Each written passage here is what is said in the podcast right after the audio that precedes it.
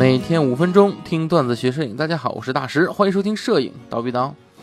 哎呀呀，又到了端午节了，是不是？明天大家又能休息了哈。这次又是一下连着休息三天，爽爆了，对不对？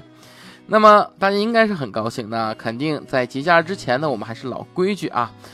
推荐大家一些电影，在休息的时候呢，我们可以看看电影，一方面放松心情，一方面可以从电影中呢学习一些色彩以及构图，哎，为你的后期呢和为你的拍照呢多加一些创意啊。好，那么话不多说，进入今天的电影推荐。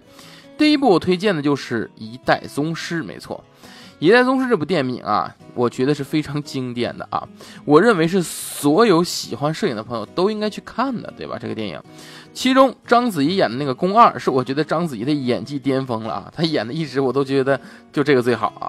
而这部电影最让我夸赞的点呢，就是电影的用光以及配色。之前听过丹德克的同学应该知道啊，我是把《一代宗师》里的电影截图作为伦布朗光的演示照片的啊，所以就可以知道了，这这个电影它对光的用光是非常考究的，对不对？然后电影里面大量运用了伦勃朗光和轮廓光，其中伦勃朗光的应用呢。可以屈居于画境了，这样的话，大家多看看这个电影，对大家的一个用光以及用光线来表达情绪，其实是非常有帮助的。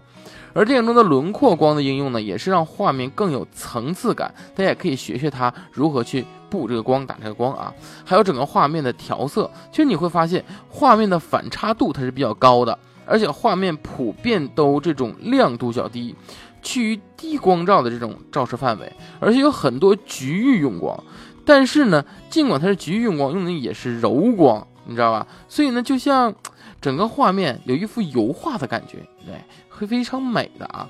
而且呢，你会发现不同的人物，它的光纸应用都不一样。所以我觉得这部电影可以说是王家卫这种有他个人特色、这种什么暗调江湖氛围的这种代表作了啊。所以呢，如果有同学想要学这种用光，想要学这种用光范围，想要感受一下。光线，哎，对情绪的表达，哎，包括这种光线如何去表达层次感，我非常建议去看看这个电影啊。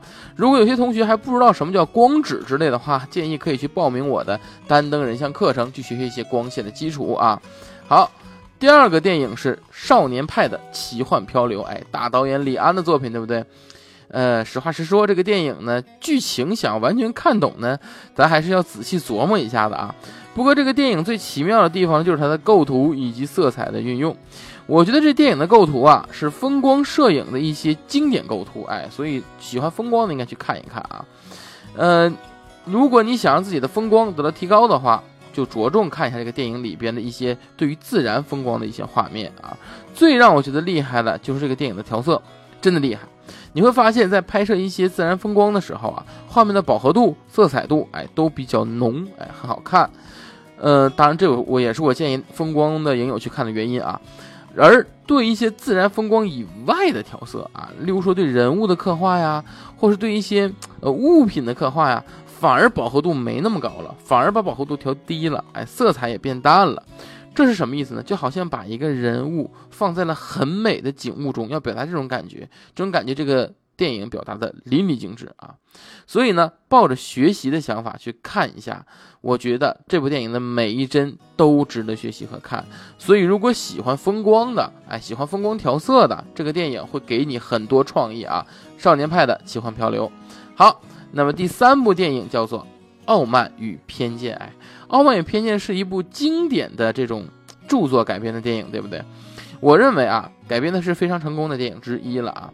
我对电影中的一些田园风光呢是印象深刻的。这部电影的画面，首先在构图表现上就属于那种平稳大气的构图啊，调色上也非常美，特别是利用了一些场景，例如你像在达西在薄雾中走向伊丽莎白的那个画面，整体感觉呢就是非常的唯美了啊！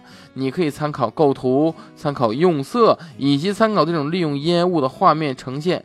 对自己的拍照创意会有很多的启发的啊！好，那么这次呢就不给大家多推荐了，只推荐三部电影，因为我发现推荐多了大家看不完，对不对？好，那么我也希望这三部电影的电影的构图啊、光影捕捉呀、画面调色呀等等，能为你在带来休闲的同时，也能帮你增加拍摄的创意啊。那么刚才推荐的三部电影中呢，调色都是一流的，而在我们实际的后期中呢，除了用 PS 以外，用 Lightroom 调色也是很多职业摄影师的后期习惯。那么在这里呢，就跟大家分享一个福利，在今天晚上啊，在网易云课堂，哎，有一个免费的公开课程，是 Lightroom 的人像调色巧技巧，就是讲解如何用 Lightroom 调人像照片的。想学习 Lightroom 的人像调色的同学，这次课程不容错过。报名方法就是在蜂鸟微课堂，哎，我们的微信符号上啊，微信号上回复 L R，哎，就 Letter Room 的简称嘛，L R 两个英文字母就能蹦出这个课程的。报名链接了啊！好，那么本期就到这里，咱们下期见。